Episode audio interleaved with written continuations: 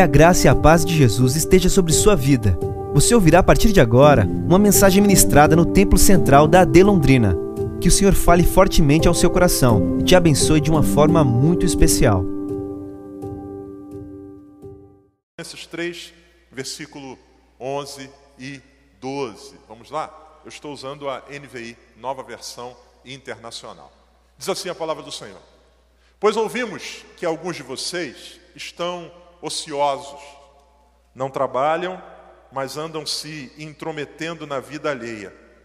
A tais pessoas ordenamos e exortamos no Senhor Jesus Cristo que trabalhem tranquilamente e comam o seu próprio pão. Amém. Louvado seja o Senhor pela sua palavra. Amados, esse texto que a gente acabou de ler faz parte dessa segunda carta escrita pelo apóstolo Paulo, endereçada a uma igreja, a igreja dos Tessalonicenses. Esse nome, esse termo, é usado para descrever aqueles que habitavam na cidade chamada Tessalônica. Essa carta é a segunda carta que Paulo, inspirado pelo Espírito, escreveu para essa igreja. A primeira carta, ela tem um propósito de tratar, orientar os irmãos daquela igreja a respeito de uma realidade que eles estavam vivendo. Ao ler a primeira carta do apóstolo Paulo, a gente percebe que na fala dele é uma ênfase muito grande a respeito da, ideia, da realidade do luto. Alguns estudiosos apontam para o fato de que, muito provavelmente, naquele tempo, havia alguns irmãos queridos daquela igreja que vinham ou tinham vindo a falecer. Então, Paulo escreve, dentre várias passagens que a gente poderia citar, ele diz aos irmãos: Eu não quero que vocês sejam ignorantes a respeito daqueles que dormem. Paulo está lembrando aqueles irmãos que quem conhece a Deus, quem crê em Cristo Jesus, sabe que a vida não termina na sepultura. A gente tem uma realidade que vai para além disso. Assim como o nosso Cristo um dia morreu, mas ressuscitou, essa promessa se estende a todos que foram chamados por Ele, a todos que confessam o Seu nome, a todos que o reconhecem como Deus e que nasceram de novo. Então, Paulo escreve a primeira carta, ela tem alguns outros assuntos, mas a ênfase maior está nessa perspectiva do consolo, da fala de esperança a corações enlutados. Pois bem, a primeira carta é recebida, o apóstolo Paulo então recebe uma devolutiva, informações a respeito do impacto que aquela carta tinha trazido no coração dos irmãos. Aquela carta de fato tinha produzido consolo, mas também um outro movimento. E não existe coisa mais complicada e difícil do que quando a gente diz uma coisa e é interpretado de maneira diferente. Isso acontece com o apóstolo Paulo.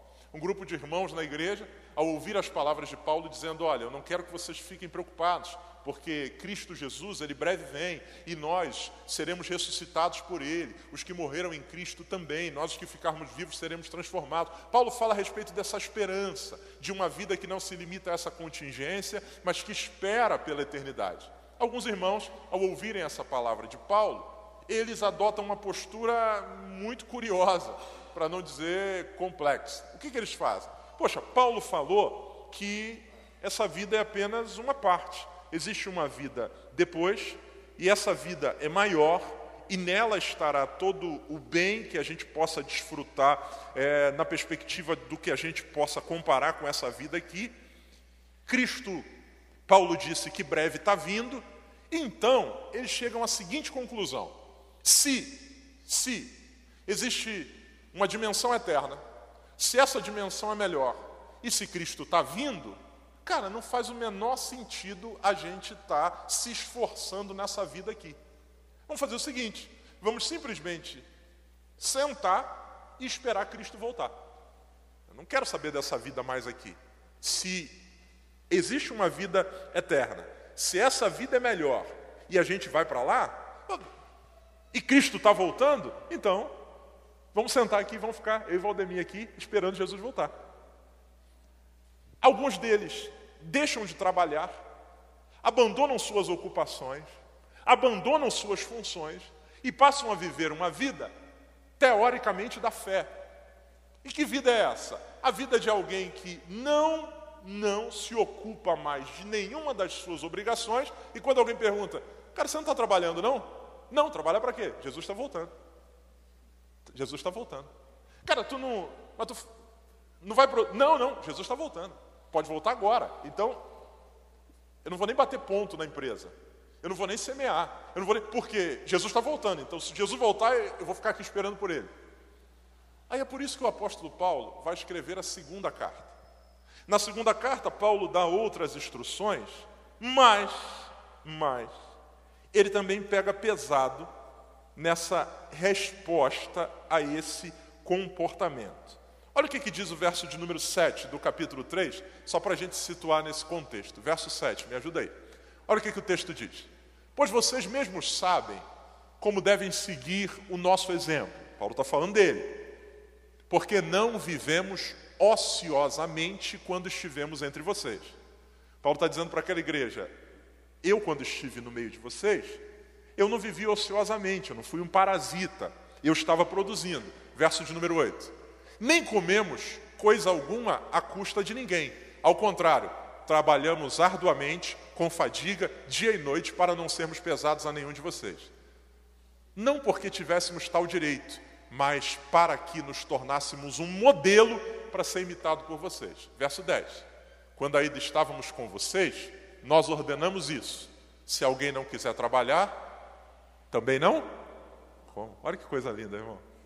Escrever isso lá em casa. Se alguém não quiser trabalhar, não come. E a gente chega no verso 11. Verso 11. Pois ouvimos que alguns de vocês, esses que eu disse, que interpretaram diferente as palavras de Paulo e usavam isso como um pretexto para a ociosidade, estão ociosos. Não trabalham, mas andam se intrometendo na vida alheia. Sobre o que, é que eu quero meditar com você na noite de hoje a partir desse texto? Um dos grandes desafios da nossa era para mim talvez seja o maior, é nós conseguimos fazer uma gestão adequada do nosso tempo. Se você perguntar para mim, pastor, qual é, na sua visão, o maior desafio da sua vida enquanto pastor, enquanto pai, eu vou resumir para você da seguinte maneira: fazer uma gestão adequada do tempo. Por quê? A gente vive num mundo onde um ativo valiosíssimo que as maiores empresas do planeta tentam disputar a todo custo é uma coisa chamada tempo. Tempo é dinheiro. Atenção é dinheiro. E muitas vezes a gente não percebe o quanto que nós estamos de forma muito constante sendo assediados por todos os lados, com propostas cujo objetivo é capturar a nossa atenção e, com isso, consumir o nosso tempo. Fazer a gestão do tempo nesse mundo de hoje é um tremendo desafio. Por quê? Porque a gente é pressionado de todos os lados com múltiplas demandas e múltiplos assédios. Vivemos um tempo onde nós estamos cercados por uma infinidade de opções. De tédio, ninguém morre. A gente acaba morrendo pelo excesso de coisas que se tem para fazer. Vivemos um tempo, ou vivíamos um tempo, se você tem mais de 40 ou mais de 35, você provavelmente pegou ainda uma parte dessa época, onde algumas coisas, elas eram delimitadas a partir de uma dimensão espacial. Como é que eu vou explicar isso para você? Você conseguia, ao sair de um ambiente, de alguma maneira, encerrar aquilo que se processava ali. Então, por exemplo, você estava no trabalho, terminou o expediente, bateu o cartão, fechou as horas extras, você ia para casa. E nesse movimento para casa, teoricamente, ou na grande maioria dos casos, o trabalho ficou lá. Ao chegar em casa, você acessa um novo ambiente. E nesse novo ambiente, você vai dialogar com as demandas daqui. O trabalho ficou lá. Amanhã eu volto para minha, minha ocupação.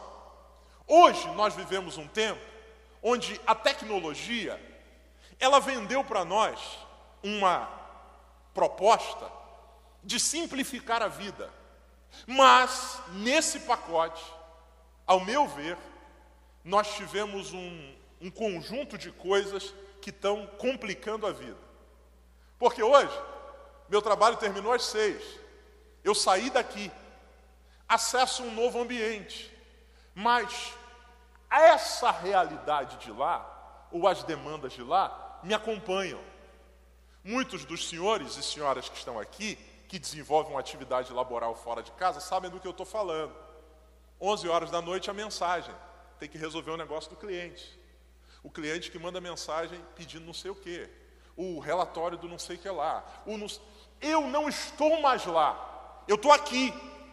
Mas o meu tempo de estar aqui vai sendo consumido por demandas de lá.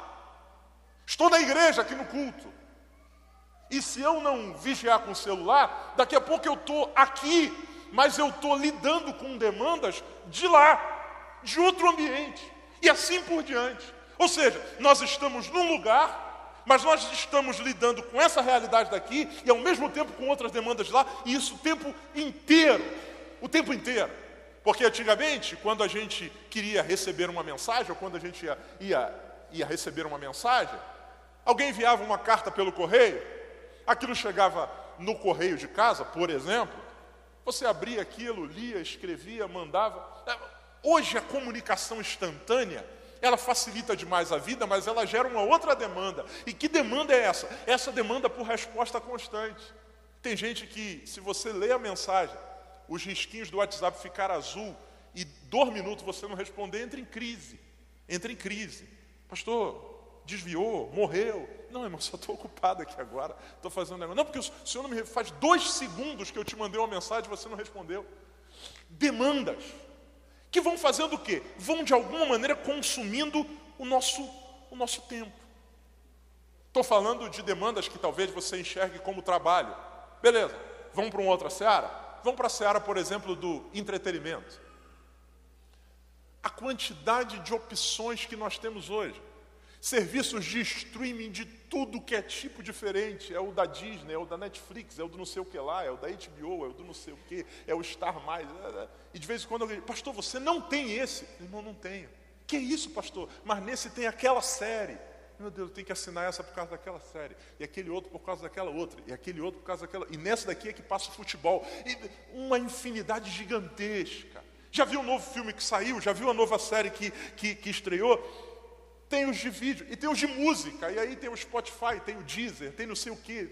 E além da música, tem os podcasts. Já ouviu o podcast? O podcast do pastor já duas horas e meia conversando com o pessoal, e o outro, e o outro. E tudo isso o tempo inteiro.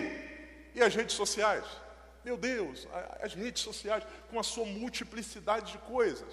E eu não sei você, mas eu muitas vezes me pego me perdendo. Que eu pego o celular, eu vou pegar o celular para, sei lá, fazer um pix de uma transferência para a conta da igreja de uma oferta. Aí no que eu pego o celular para fazer a transferência, eu vi uma mensagem no grupo. E aí eu abri o grupo. E essa mensagem tinha um vídeo.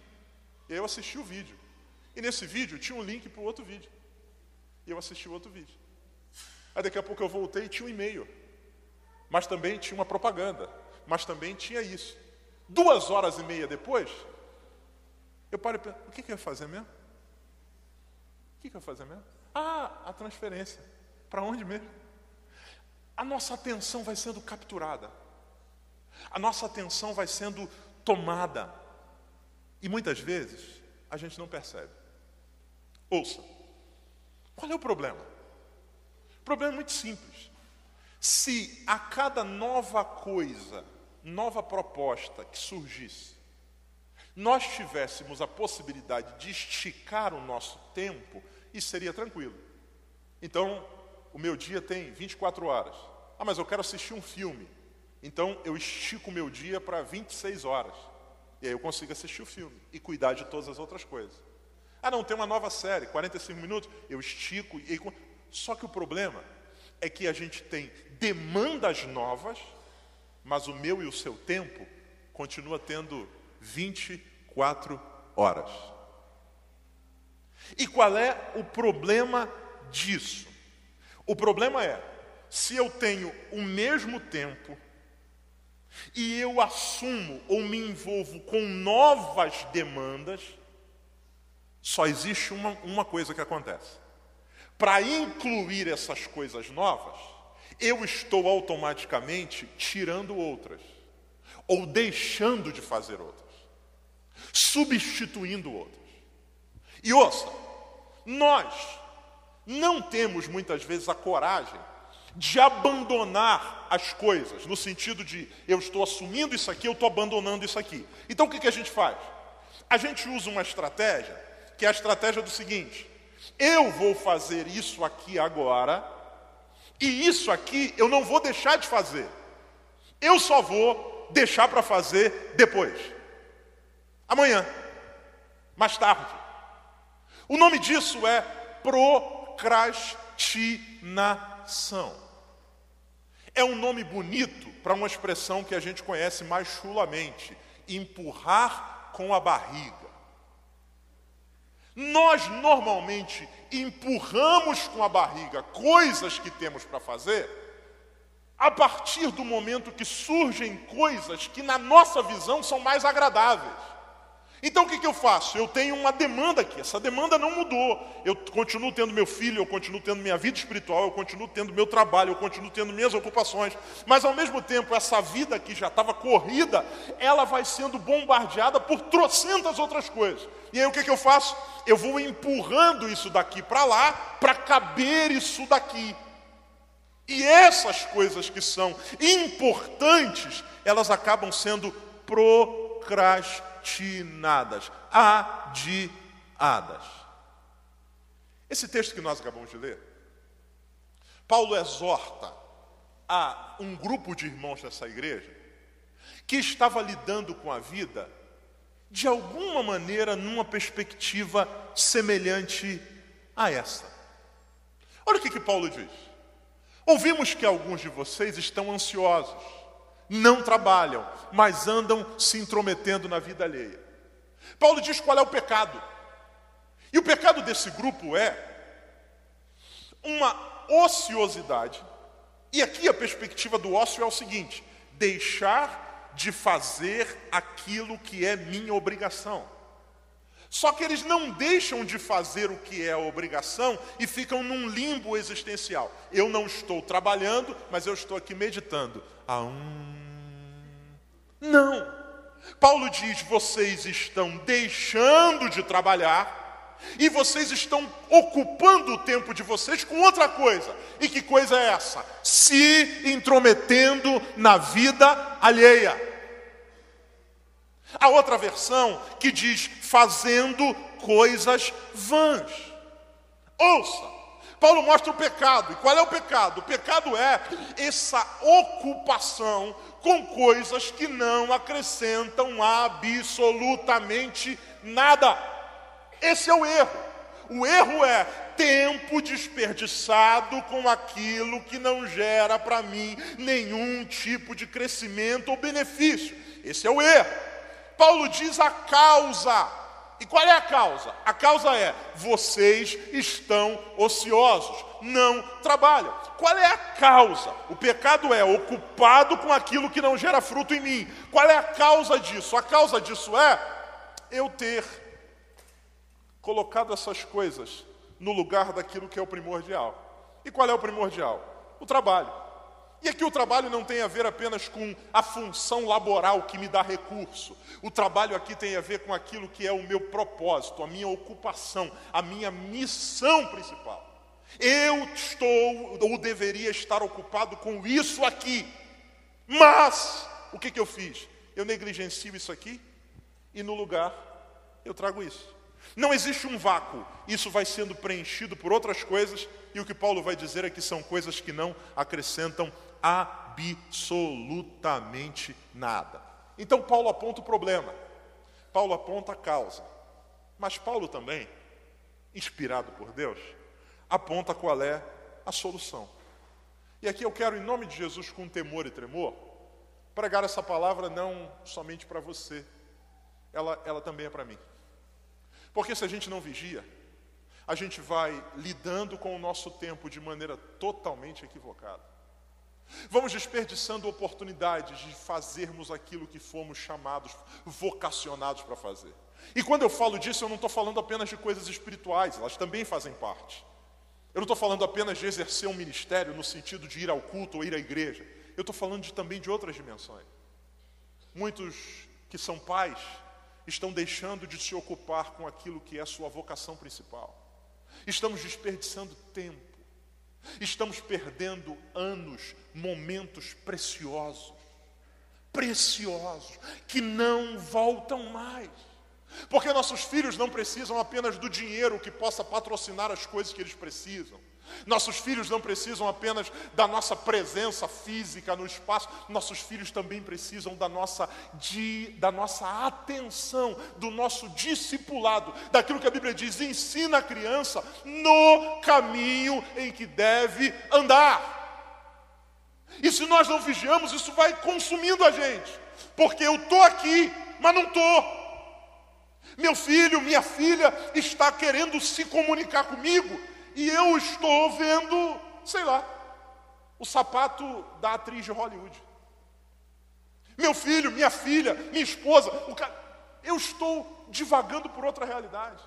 Quantos casais que o ambiente da cama, que deveria ser um ambiente não apenas do sexo, mas da comunhão, a gente, cada um senta no canto com o celular, e daqui a pouco a gente viu a noite avançar, e, e não há mais diálogo, não há mais cumplicidade, não há mais tempo, não há mais análise da vida. O que a gente tem é um tempo que está sendo ocupado por aquilo que não nos acrescenta absolutamente nada. Absolutamente nada. Hoje, de manhã, a pessoa falou comigo, pastor, o senhor viu? Viu o que, meu irmão? Aquela loja lá, famosa, aquela marca famosa, que lançou uma bolsa que parece um saco de lixo. Não vi, irmão. O senhor não viu? Não vi. Deveria ter visto? Ah, pastor, porque está em todo lugar. Então, o fato de estar em todo lugar significa que eu deveria ter visto? Não, pastor, mas assim, é, todo mundo tá, só está falando disso. No que que isso acrescentou sua vida e a minha? Ah, pastor, não sei mais. Desculpa aí. Desculpa aí. Desculpa aí. Estamos deixando o nosso tempo ser consumido. Estamos deixando. Alguém já disse que ao chegarmos diante de Deus na eternidade, a gente pode dar todas as desculpas, menos a de que nos faltou tempo.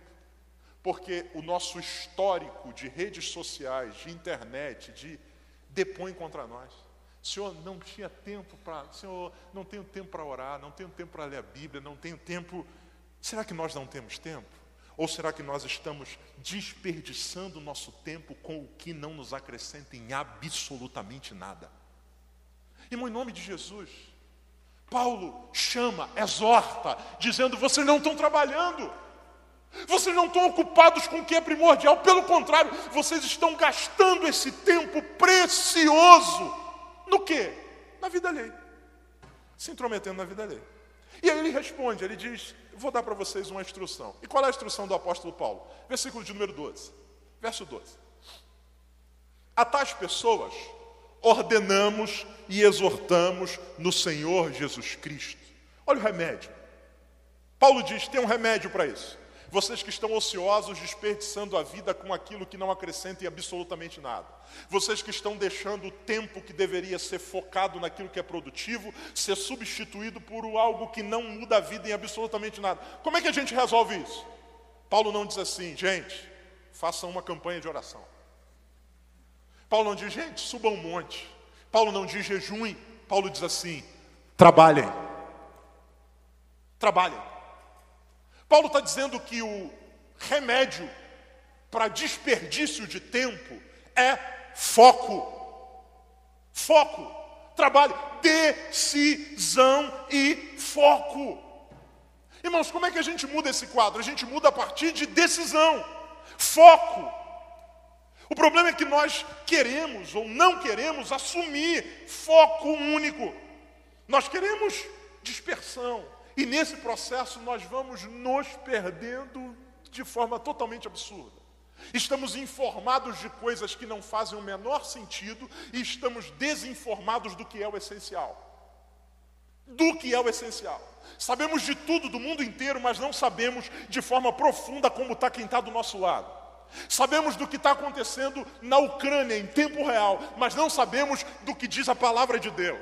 Sabemos do que está acontecendo agora em Brasília, mas não sabemos das coisas mais significativas do ambiente da nossa casa. Sabemos quantos por cento Lula, Bolsonaro, Simone Tebet tem na última pesquisa, mas não sabemos daquilo que é o mais essencial para nós: nossa vida, nossa família, nossa comunhão com Deus. Somos os mais informados a respeito do mundo e somos analfabetos de Bíblia. Estamos nos perdendo sem perceber. Tempo ocioso. Paulo diz: como é que resolve isso, Paulo? Primeiro, foco, trabalhem. Irmão, qual é o trabalho que Deus colocou nas suas mãos? Qual é? Qual é o trabalho? Esse moleque, essa menina, esse filho, essa filha, esse ministério, sua ocupação, sua empresa, sua igreja, o que, que Deus colocou na sua mão? Então ouça, Deus está dando para você, ou deu a você um trabalho. Deus te deu dons, talentos, capacidade, e o que Deus espera é que isso não seja desperdiçado. Desperdiçado. Quanto tempo estamos perdendo, irmãos? Já estamos em agosto de 2022. E quantos de nós estão vendo ou nem percebendo a vida passar, ocupado com um monte de coisa que não faz o menor sentido? Daqui a pouco terminamos 2022 e vamos botar a culpa da nossa falta de sucesso no diabo. Ah, não, pastor, porque o diabo, o diabo, o diabo. Não, o diabo está trabalhando e você e eu não. Ele está focado naquilo que ele foi chamado para fazer. E enquanto isso, nós estamos nos dispersando. Por quê? Algumas vezes a estratégia usada pelo maligno não é nos tirar do lugar certo. A estratégia usada pelo maligno é nos deixar no lugar certo, mas sem estar integralmente. E aí a gente continua reproduzindo uma rotina que é muito interessante. Ah, pastor, não falta o culto na igreja.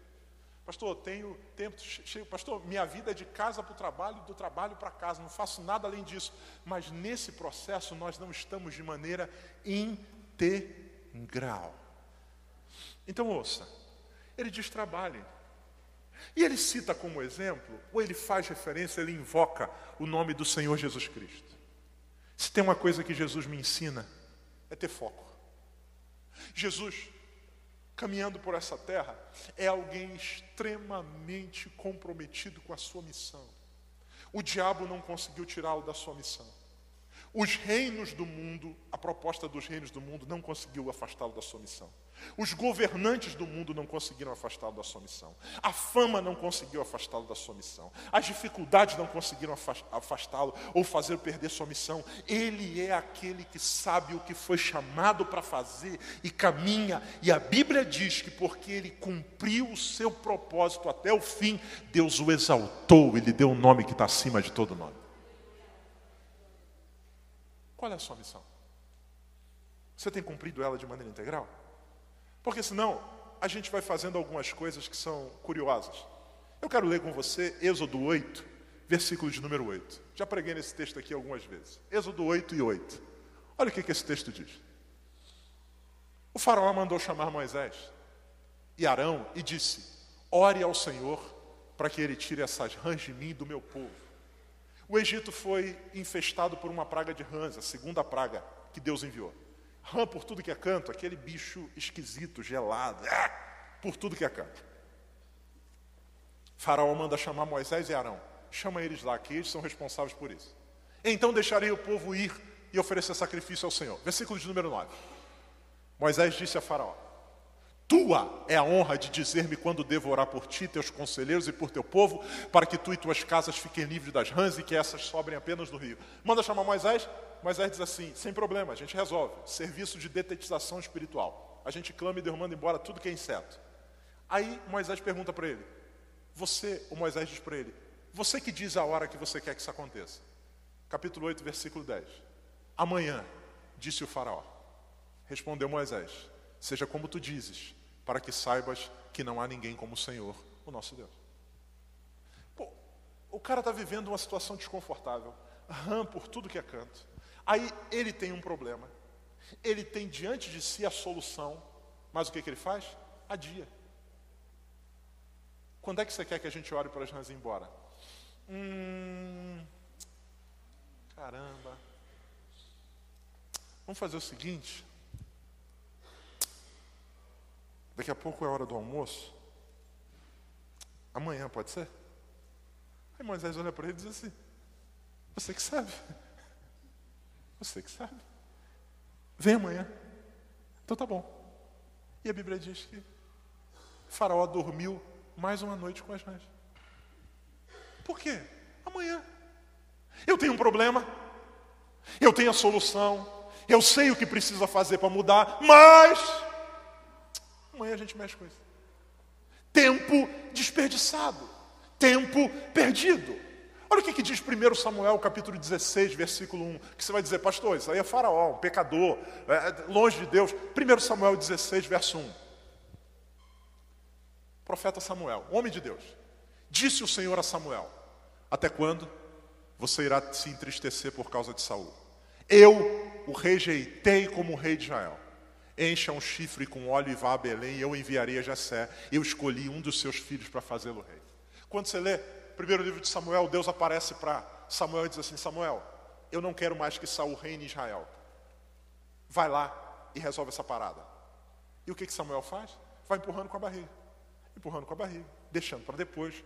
Aí Deus aparece aqui e diz assim: Até quando você vai permitir que os seus sentimentos bloqueiem o meu propósito. Levanta agora e vai, cara. E vai. Até quando você vai continuar acomodado, sendo que eu dei para você uma missão? Samuel, o tempo está passando, Samuel. Aí Samuel se levanta e finalmente vai. Vai. E quantos de nós estão acomodados? Nós sabemos o que temos que fazer. Deus já nos disse, Deus já nos deu ferramentas, mas nós estamos, por N motivos, desperdiçando o tempo.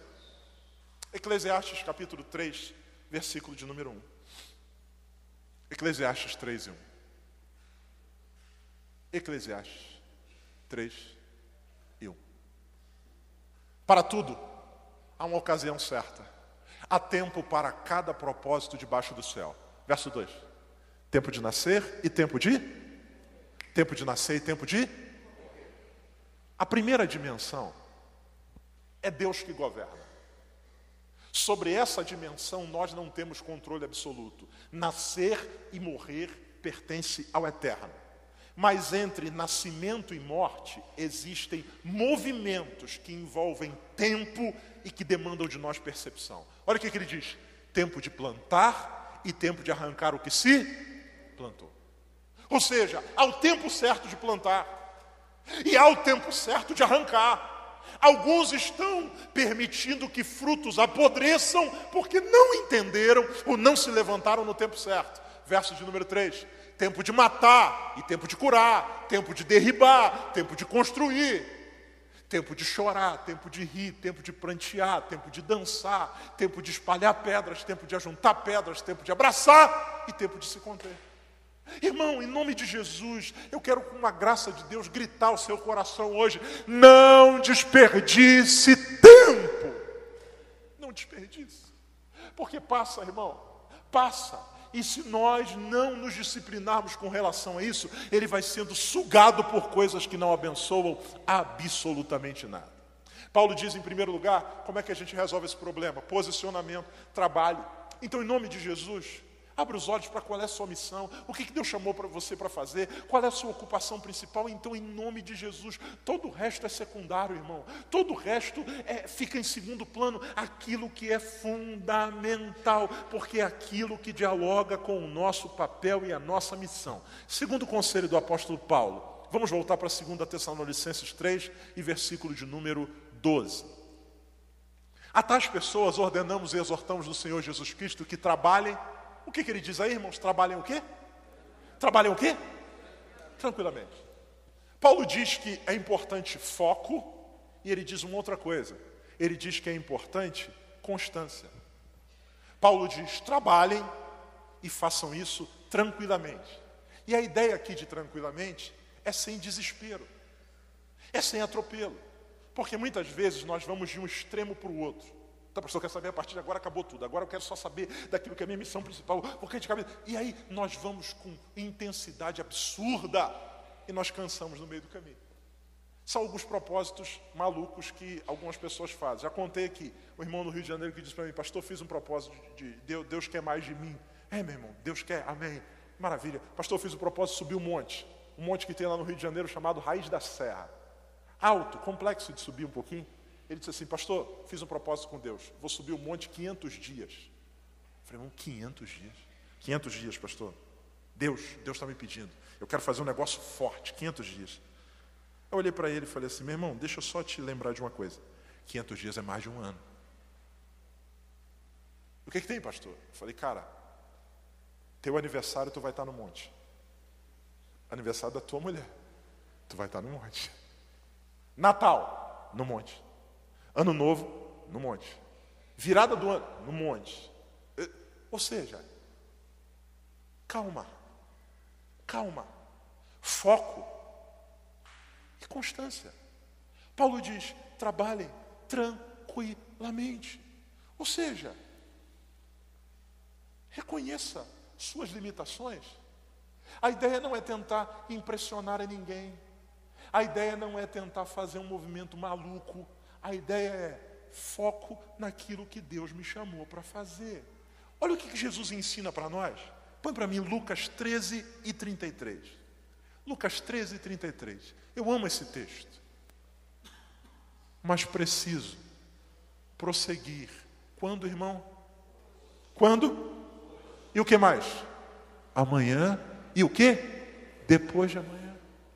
O que Jesus está dizendo? Jesus está dizendo: eu tenho uma missão.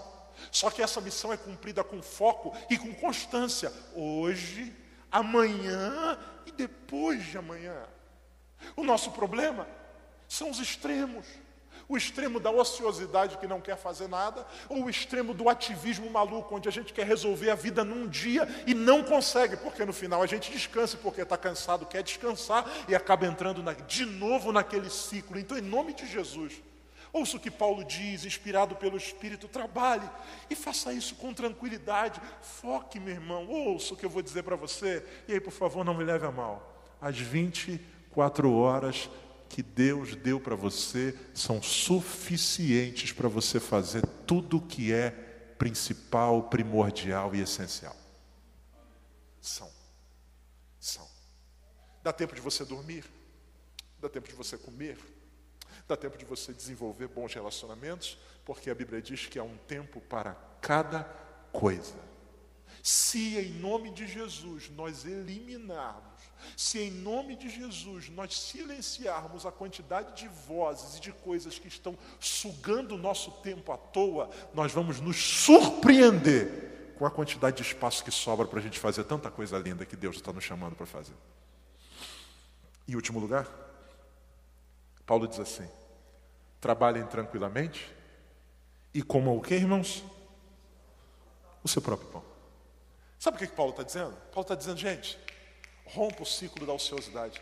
Para de se ocupar com o que não faz o menor sentido. Para de se ocupar da vida alheia. Foca, trabalha com tranquilidade. Dá tempo. Deus te deu um dia inteiro, cabe tudo aquilo que você precisa. Se você não se desesperar, se você não se perder, se você focar, vai, trabalha na dimensão do que Deus te deu. E ele diz assim: você vai trabalhar e você vai poder desfrutar. Ele diz: comam o seu próprio pão. Deixa eu dizer uma coisa para você, amado. Se a gente faz aquilo que é necessário, sobra tempo e a gente pode desfrutar na hora certa daquilo que nos dá prazer. Não é radicalmente chutar o celular, quebrar. Não. É entender que Prioridade. Primeiro o que é principal. Eu produzo, eu foco, eu realizo aquilo que é minha missão. E depois, eu posso comer do pão. Eu posso. E vou dizer uma coisa para você: é muito mais gostoso comer do pão depois de ter trabalhado. Porque aí você vai poder fazer aquilo com alegria e sem peso. O problema não é a série que você assiste, o problema é que você está colocando a série no lugar daquilo que é primordial. E aí aquilo não gera fruto bom. Agora, se a gente colocar as coisas no lugar certo, quando chegar a hora do lazer, quando chegar a hora da diversão, quando chegar a hora da gente fazer alguma coisa que aquilo vai ser desfrutado de uma maneira muito diferente. Por quê? Porque eu não terei o peso da culpa, eu não terei o peso da pressão, eu estarei desfrutando. Deus nos ensina isso. A Bíblia diz que o Senhor, durante seis dias, cria todas as coisas: terra, mar, separação, uau, homem. E a Bíblia diz: no sétimo dia, o Senhor fez o quê? Descansou. O problema é que a gente quer criar meio homem e descansar. Quando o que Deus diz é: criou todas as coisas, viu que era bom e descansou. O Deus que nos chama a fazermos o que é preciso é o Deus que está preocupado com o nosso descanso. Mas o problema é quando a gente não coloca no lugar certo. E ouça, descanso na hora errada não é descanso, é negligência. Na hora certa, produz paz. O salmista diz: Eu me deito e logo pego no sono, porque tu me fazes repousar em segurança. Ele está dizendo: Eu sou alguém que caminha na tua vontade, e porque eu caminho na tua vontade, e porque eu fiz o que o Senhor me chamou para fazer, eu tenho um sono abençoado por ti.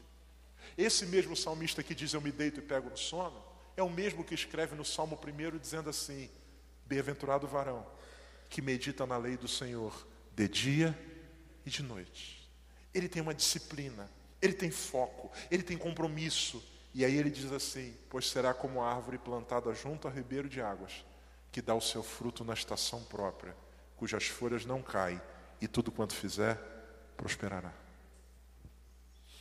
Alguns de nós estão extremamente cansados. A sensação que a gente tem ao final de cada dia é que passou um trator em cima de nós. Cansado, esgotado. Mas quando nós olhamos para as nossas mãos, a gente não vê fruto. E o motivo é, muito provavelmente, porque estamos trabalhando, operando da maneira errada. Estamos num, num ritmo frenético. É o cara que deixa para fazer o, o trabalho que precisava ser feito um mês antes, no dia, e vira madrugada fazendo. No dia seguinte ele está acabado, esgotado. O trabalho saiu mais ou menos, mas entregou. Uau! Cara, entregou. Mas poderia ser feito diferente, cara. Do que, que adiantou ficar 30 dias se envolvendo com um monte de besteira e no último dia se matar? Você poderia muito bem ter fracionado isso e todo dia dormido, descansado e no último dia estar tá tranquilo para fazer a entrega. Mas nós vamos enfiando os pés pelas mãos. Então ouça, essa noite com muito temor e tremor, eu quero dizer a você, não está faltando tempo para nós. O que está faltando para nós é compromisso com o que é essencial. Deus não vai nos dar mais horas. Deus está nos chamando a lidarmos de forma correta com o tempo que Ele nos tem dado. Tudo cabe nessas 24 horas. Então, por favor, guarde isso no seu coração. Ao chegar em casa hoje, o que, você vai fazer? Como é que você vai gerenciar as últimas horas que você tem nesse dia? Como é que você vai gerenciar? Com o que, que você vai gastar essas últimas horas dessa quinta-feira? A qualidade da sua vida está ligada às suas prioridades. E Jesus disse: Busque em primeiro lugar o reino de Deus e a sua justiça, e as demais coisas serão o quê? Acrescentadas.